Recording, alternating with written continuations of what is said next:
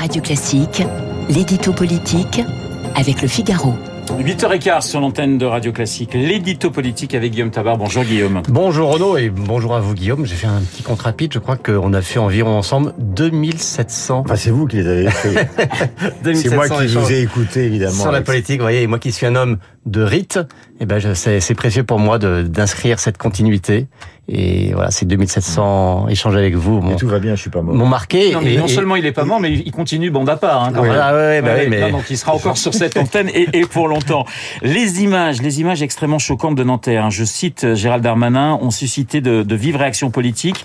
Guillaume, peut-on qualifier ces réactions de, de prévisibles? Oui, hein, prévisibles, hélas prévisibles, notamment à gauche, alors la gauche de la Nupes, hein, pas toute la gauche, où le drame de Nanterre a vite basculé dans le procès de la police en général. Euh, il faut refonder entièrement cette police, a dit Jean-Luc Mélenchon, euh, quand Marine Tondelier, la patronne des Verts, a pointé un problème de racisme dans la police. Alors on pourrait accumuler hein, les réactions de ce type à gauche qui sont proprement hallucinantes, car elles transforment un cas individuel, aussi choquant soit-il, en théorie générale, presque en doctrine d'emploi. On est dans une logique parfaite de l'amalgame. Et ce qui ne manque pas d'air de la part de ceux qui n'ont cessé de brandir le pas d'amalgame face au terrorisme islamiste, et les mêmes qui s'indignent quand à droite ou à RN on s'interroge sur le lien entre la non-maîtrise de l'immigration et des actes de délinquance commis par des étrangers, et eh bien là, les mêmes incriminent tout le système policier quand l'un des leurs est mis en cause. Et là encore, hein, les mêmes qui s'indignent de la récupération d'un fait divers n'ont aucun problème à faire de la politique, alors que l'enquête sur ce qui s'est réellement passé n'a pas même encore commencé. Alors certaines voix se sont levées pour remettre en cause une loi de 2017 sur l'usage des armes des policiers. Et oui, et un sénateur écologiste a même prétendu que si on ne touchait pas à cette loi de 2017, elle allait provoquer d'autres drames. Alors cette loi de 2017, faut le rappeler, avait été prise dans le prolongement des attentats de Paris et dans un contexte de violence croissante contre les forces de l'ordre. Et cette loi, votée sous François Hollande en plus, euh, parlait bien d'un usage des armes dans une absolue nécessité et avec une stricte proportionnalité. Bah, dans le cas de Nanterre, la nécessité n'est pas évidente, c'est le moins qu'on puisse dire, et la proportionnalité, là encore c'est très peu de le dire, n'a pas été respectée.